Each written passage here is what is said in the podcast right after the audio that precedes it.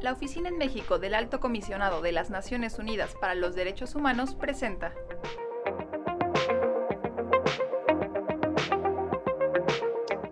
Hola, ¿qué tal? ¿Cómo están? Mi nombre es Nira Cárdenas, oficial de Derechos Humanos, y a nombre de la Oficina en México del Alto Comisionado de las Naciones Unidas para los Derechos Humanos, les damos la bienvenida a Gloria Careaga, de Fundación Arcoíris, y a Ari Vera, de la organización Almas Cautivas, integrantes a su vez del Observatorio Nacional de Crímenes de Odio contra Personas LGBT en México, a este espacio de reflexión y discusión. Gracias por acompañarnos. En esta ocasión estaremos hablando justamente sobre el incremento en los crímenes de odio en el país. La violencia y la discriminación por motivos de orientación sexual o identidad de género existen en todos los rincones del mundo. Varios estudios exhaustivos han demostrado que las personas lesbianas, gays, bisexuales, transgénero y de género no conforme corren un mayor riesgo de sufrir violencia física y sexual y que en la mayoría de esos casos la orientación sexual o la identidad de género de las víctimas fueron causas determinantes de los abusos. Los datos disponibles indican que se enfrentan a la cuasi certidumbre de sufrir violencia durante su vida y que como norma general viven cada día conscientes de ello y con ese temor. En México, a partir del informe recientemente publicado por el Observatorio Nacional de Crímenes de Odio contra Personas LGBT, se contabilizaban hasta el mes de junio 25 asesinatos de personas pertenecientes a grupos de la diversidad sexual calificados como crímenes de odio. Para la ONUDH en México, la promoción y defensa de los derechos de las personas LGBTI son una prioridad y queremos aprovechar este espacio para acercar a todas las personas que nos escuchan información respecto de esta importante agenda de derechos. Empezaremos con lo más elemental para enmarcar la discusión. Gloria, ¿qué es y cómo se define crimen de odio? Pues se considera un crimen de odio a aquellos actos que se cometen contra un sector específico de la población. Estos actos en general están basados en un prejuicio a partir de la condición específica de ese grupo, que puede ser la raza, la religión, la orientación sexual, la identidad o la expresión de género. Este término surgió en Estados Unidos a mediados de la década de los 80 en relación con ataques nacionalistas que se dieron de manera masiva en esa época, principalmente por prejuicios raciales y étnicos y han sido realmente los medios de comunicación quienes han retomado el concepto, sobre todo por su valor de impacto. No obstante, hoy día pues se ha retomado por la academia e incluso en distintos marcos legales y por supuesto por distintos movimientos sociales como el nuestro. Ari, entiendo que la respuesta es compleja, pero ¿a qué se debe el incremento en la cantidad de crímenes de odio en el país? ¿Cuál es la cifra? ¿Cómo se documentan estos crímenes?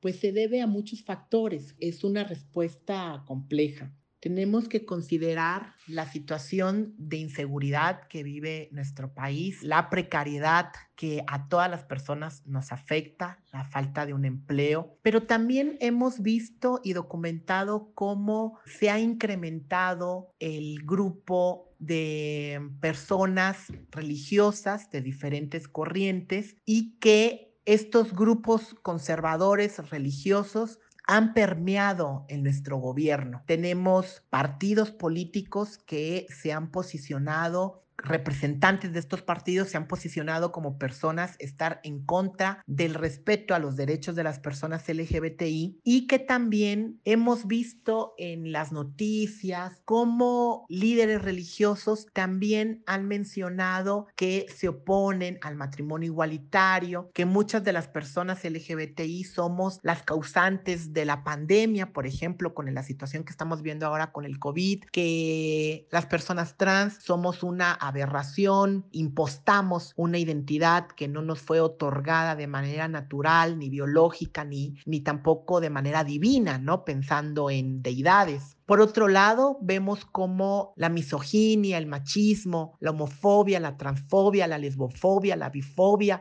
se ha visto alimentada por estos discursos de odio por parte de estos personajes que ya he mencionado anteriormente. Y por otro lado, hemos documentado como en el caso de las personas trans y sobre todo las personas trans que van cruzando nuestro territorio, que van huyendo de la situación tan violenta en sus países de orígenes como Honduras, como Guatemala, como El Salvador, son cooptadas por el crimen organizado para vender de manera obligatoria sustancias, drogas, y cuando ya no son de beneficio para este crimen organizado, pues simplemente son asesinadas y desaparecidas. Total, al final el Estado de origen no va a reclamar el cuerpo de una persona LGBTI, mucho menos de una persona trans, porque ni la familia, ni la familia la reclama, mucho menos el Estado. Entonces son cuerpos desechables, son cuerpos utilizables, son cuerpos donde el Estado es ausente, ¿no? Porque la persona pues no tiene ni un nombre, ni un estatus eh, migratorio confiable,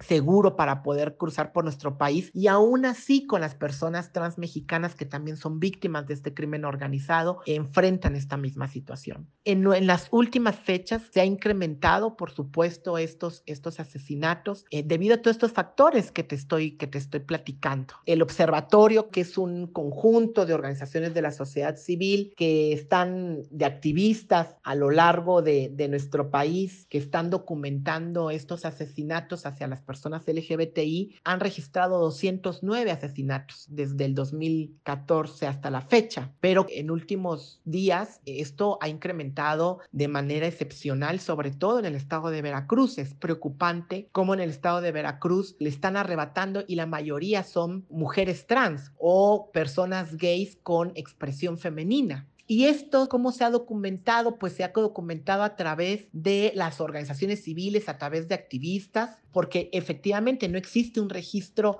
desde la institución, desde la oficialidad, desde el compromiso de, de, un gobierno garante que proteja los derechos y la salvaguardar la vida de las personas LGBTI y que esto se debe a que tenemos que hacer comunidad y que por un lado se documentan a través de las noticias de los periódicos y que muchas veces desafortunadamente estas noticias son amarillistas, son sensacionalistas, irrespetuosas en un tema de, de género, en un tema de identidad, de orientación y que también las documentamos a partir de nuestras propias redes cercanas de aquellas personas que conocemos que fue una persona conocida y que sus mismos familiares a la hora de darle sepultura a una persona LGBTI no dice o no quieren expresar que fue víctima de un crimen de odio, por la misma vergüenza, por la misma cultura que tenemos en este país tan machista, tan misógino, que, que el que haya una persona LGBTI abiertamente expresa por ser como es, causa es un motivo de vergüenza, ¿no? Entonces, no podemos dar una respuesta específica hacia la complejidad de los crímenes de odio en las personas LGBTI.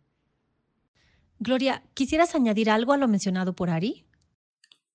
Como decía Ari, realmente en los últimos dos años hemos visto un incremento sustantivo de los crímenes de odio en nuestro país, eh, donde la hazaña y la rabia eh, están claramente dejando ver el prejuicio que hay contra este sector de la población. Tal vez me gustaría resaltar el papel que el Estado y que el gobierno en particular tiene para realmente tener posibilidad de que los crímenes de odio, de odio vayan reduciéndose en el país. Considero que el gobierno hasta hoy día ha hecho muy poco y que esto favorece de manera importante pues la impunidad y la repetición de los actos. Si las personas saben que no hay ninguna consecuencia a raíz de cometer estos crímenes en contra de las personas LGBT, no hay un castigo claro, no hay investigaciones definidas. Entonces, por supuesto que esa es una condición que juega en contra de nosotros. Por supuesto va la pregunta más difícil de todas. ¿Qué hacer al respecto? ¿Qué medidas deberían tomarse para erradicar la violencia contra las personas LGBTI más en el país? En general, en México tenemos un marco jurídico fuerte, tenemos un marco en donde se reconoce la mayoría de las garantías individuales y los derechos humanos de todas las personas. Tenemos en nuestra constitución el artículo primero que reconoce el principio de no discriminación y especifica, así lo dice la Constitución, las preferencias sexuales y el concepto de, de otra cualquier índole que denoste a las personas. Sin embargo, bueno, sabemos que actualmente este artículo queda chico ante la realidad actual donde no se reconoce la identidad de género, por ejemplo. Y de ahí, de la Constitución se emanan varias leyes que debería proteger a cualquier persona ciudadana de nuestro país pero resulta que en la práctica no sucede así, ¿no? En la cotidianidad no sucede así. Se sigue discriminando altamente a las personas LGBTI, se sigue violentando altamente a las personas trans, se sigue violentando los derechos humanos de las personas LGBTI. No hay una tranquilidad de caminar por las calles y expresar eh, de manera libre quién eres. Y si esto lo trasladamos a las características de, y las diferencias de cada estado, es decir, no estamos hablando de un solo México, estamos hablando de varios Méxicos. Hay una gran diferencia en la forma de vida de una persona LGBTI que radica en la Ciudad de México o aquella que vive al norte o al sur de nuestro país. Y también si aquella que nace en una casa religiosa o con precariedad económica o con falta de acceso a la educación. Todo eso eh, nos conforma y nos coloca en el centro de la violencia o en la periferia, o nos coloca en la periferia de los derechos y en el centro de la violencia. Es decir, cada quien se conforma de manera diferente dependiendo del contexto geográfico, político, social, económico que las en las personas viven, ¿no? Y se desarrollan. Sin embargo, pareciera que tenemos un alejamiento por parte del Estado mexicano de reconocer estas violencias tan específicas hacia las personas LGBTI y que tenemos que trabajar de manera muy articulada las organizaciones de la sociedad civil con el gobierno para erradicar y minimizar estas violencias. La falta de un registro oficial es una causante muy clara que afecta de manera negativa al colectivo. La falta de un compromiso claro de cómo erradicar la violencia hacia las personas LGBTI y sobre todo también crear políticas públicas transversales en donde las personas LGBTI mayormente precarizadas no se queden en las periferias que son los espacios perfectos para ser violentadas, atacadas y cooptadas por bandas y crímenes del día, ¿no? De lo que sucede el día a día en nuestro país. Esas son parte de las medidas que deberían de tomarse para erradicar la violencia. Sobre todo, tipificar en los códigos penales el crimen de odio. Hoy por hoy, por ejemplo, Colima dentro de su protocolo de investigación cuando hay una persona trans que fue asesinada de manera inmediata se aplica el protocolo como si fuese un feminicidio y creemos que es una buena acción, creemos que debería de guiarse por esa manera de trabajar para clarificar cuáles fueron los motivos de la pérdida de vida de esta persona. Son muy claros en la forma en que se trata el cuerpo, muchas veces quitarle el cabello, extriparle los órganos, los genitales, extriparle las prótesis eh, mamarias o de glúteo. Todo eso son indicadores del odio, cómo es tratado a una persona cuando es asesinada, cuando es violentada, cuando es violada sexualmente y si las personas que imparten justicia esto no lo consideran, las personas que realizan las investigaciones no consideran eh, muchas de las características, no tienen una perspectiva de género, una perspectiva de la diversidad sexual, entonces terminan en un archivo muerto y clasificadas como un crimen pasional y que termina invisibilizando una problemática que hoy por hoy está creciendo. Pues lo que estamos haciendo al respecto es precisamente mantener el diálogo con la Fiscalía General de la República y el establecer mecanismos de comunicación en cada uno de los estados con la Fiscalía correspondiente. Es decir, el observatorio no está solamente registrando los casos. En algunas ocasiones pues se acompaña también a los familiares pero dos cosas que nos parece que acompañan y que son muy importantes para el acompañamiento de este proceso ha sido la instalación de mesas de diálogo entre las instancias estatales de derechos humanos y de seguridad pública para dar seguimiento a la información, a los datos que nosotros vamos produciendo en cada uno de los estados. Esto nos parece que pues abre la posibilidad también de disminuir de alguna manera el prejuicio que existe de parte de las autoridades mismas para el, seguimiento puntual de cada uno de los casos. Por otro lado, pues estamos dando capacitación también a los medios de comunicación en virtud de que consideramos que juegan un papel muy importante en el cambio cultural y que de alguna manera vayan modificando poco a poco el registro que van, que ellos hacen y la difusión que hacen de los casos. O sea, no, no queremos que se violente más la imagen de las personas que son asesinadas y por otro lado, pues que el lenguaje que se utiliza para detallar, para describir los hechos, sea dentro de un marco de respeto de la dignidad y de los derechos de las personas. Entonces, este trabajo con los medios de comunicación pues, pensamos que también es una actividad importante. Si queremos realmente impulsar un cambio cultural, puesto que incluso la educación sexual en nuestro país pues es muy limitada todavía y enfrenta desafíos, los pocos pasos que vamos dando, que logramos impulsar, enfrentan rápidamente eh, la reacción de parte de los grupos conservadores que mencionaba Ari antes y eso pues dificulta el que realmente podamos cambiar una cultura de prejuicios y de ignorancia alrededor de la sexualidad que existe en el país. Entonces, si nosotros seguimos trabajando de esta manera articulada con las organizaciones de los distintos estados, pues podemos dar algunos resultados que puedan tener un impacto en, esta problemática. Estamos además en vínculo pues con otras redes, la red de apoyo a personas migrantes LGBT, así como las redes de derechos humanos que existen en el país y de defensoría de derechos humanos. Entonces todo esto nos da como una cobertura que garantiza pues por un lado un desarrollo de un trabajo más profesional y por otro lado el, el acuerparnos con procesos en los que la sociedad organizada está demandando una atención puntual, clara, efectiva de parte de las autoridades. Y en este panorama, ¿qué rol juegan las organizaciones de la sociedad civil como las que ustedes pertenecen?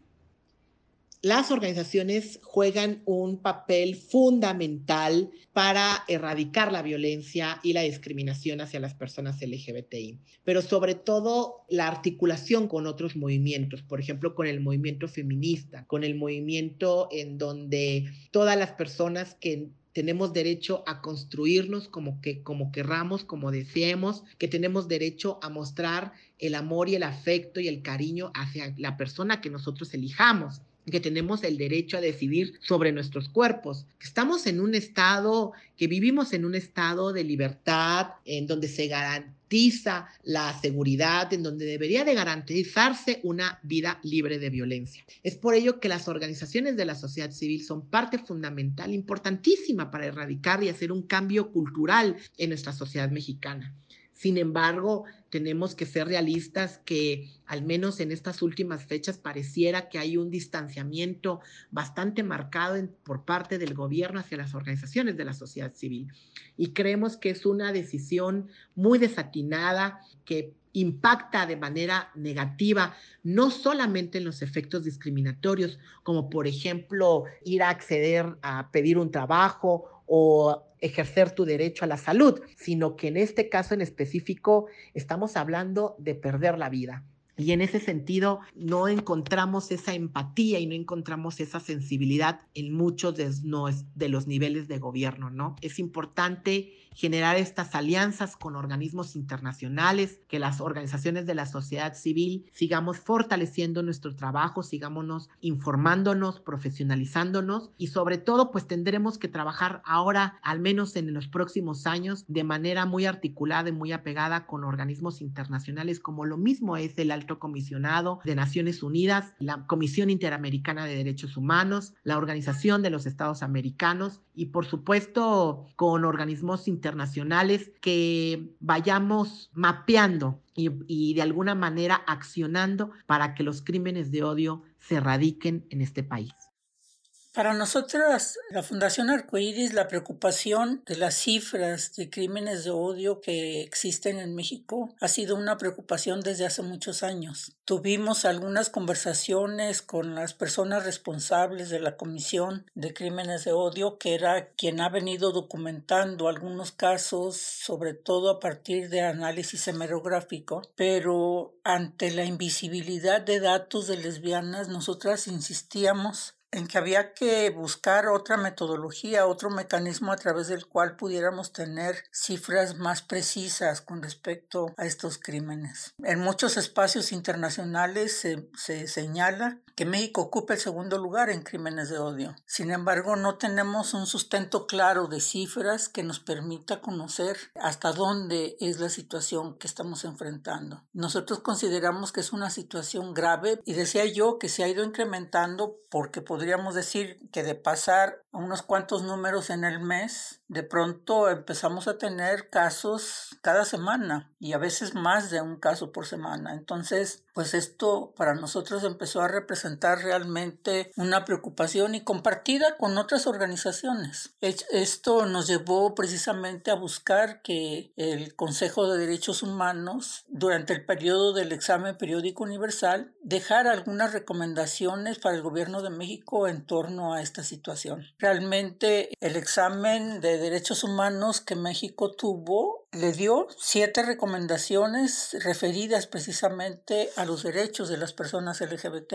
y tres de esas recomendaciones tienen que ver con el registro puntual de qué es lo que está sucediendo en México con respecto a los homicidios contra personas LGBT, a la investigación y sanción correspondiente y al destino de recursos para que esto sea efectivamente desarrollado. Sin embargo, pues nosotros vemos que no ha habido una respuesta de parte del gobierno. Las respuestas han sido más en términos de diálogo, pero acciones concretas que a nosotros nos garantice que se va a cumplir con alguna de esas recomendaciones, pues realmente no las vemos. Y esto es una gran preocupación para nosotros porque cuando llevamos el proceso del EPU, pues nosotros estábamos con ciertas seguridades de que esas recomendaciones iban a tener un eco sobre el gobierno. Sin embargo, pues hoy día no vemos ni siquiera la escucha, mucho menos acciones concretas que vayan a garantizar que estos crímenes vayan a quedar registrados. Nosotros lo que hicimos entonces fue precisamente fundar este Observatorio Nacional de Crímenes de Odio contra Personas LGBT, pero con una metodología en donde involucra organizaciones locales de los estados para realmente tener una certeza de, mayor precisión con los datos que, que estamos mostrando. Este observatorio hoy día cuenta con datos de 10 estados de la República y bueno, nos parece raro que o no hemos sabido o no hemos logrado realmente sensibilizar a organismos internacionales que puedan apoyar al observatorio para que éste efectivamente recoja datos de los 32 estados del país. Yo soy optimista y pienso que vamos a tener datos, pero pues no, no ha sido nada fácil porque además pues se nos cruzó la pandemia, no tenemos recursos, entonces eso ha dificultado el proceso, pero yo creo que efectivamente hay interés de parte de organizaciones de todo el país para sumar esfuerzos y que logremos realmente tener un observatorio fuerte, claro, y poder darle seguimiento y demandando el acceso a la justicia para, para todas estas personas. Ha sido una conversación muy interesante. Les estamos muy agradecidas por charlar con nosotras en este espacio. Los derechos de las personas LGBTI más son derechos humanos. En este espacio continuaremos ampliando la información y promoción de esta importante agenda. La UNUDH, de la mano con ustedes, fortaleceremos los caminos para hacer que todas las personas seamos libres e iguales. Querida Nira, muchísimas gracias por invitarnos a este importante espacio, eh, sobre todo al alto comisionado de los derechos humanos en México, que las organizaciones de la sociedad civil junto con ustedes hemos hecho un trabajo importante para la garantía de los derechos humanos de todas las personas en México. Un saludo también a todas las personas que nos escuchan y pues a darle con, con esta información que es valiosa para todos, todas y todes. De nueva cuenta les agradecemos su presencia en este espacio, en el que siempre son bienvenidas y bienvenidos, y les invitamos a estar pendientes de nuestras próximas emisiones. Hasta luego.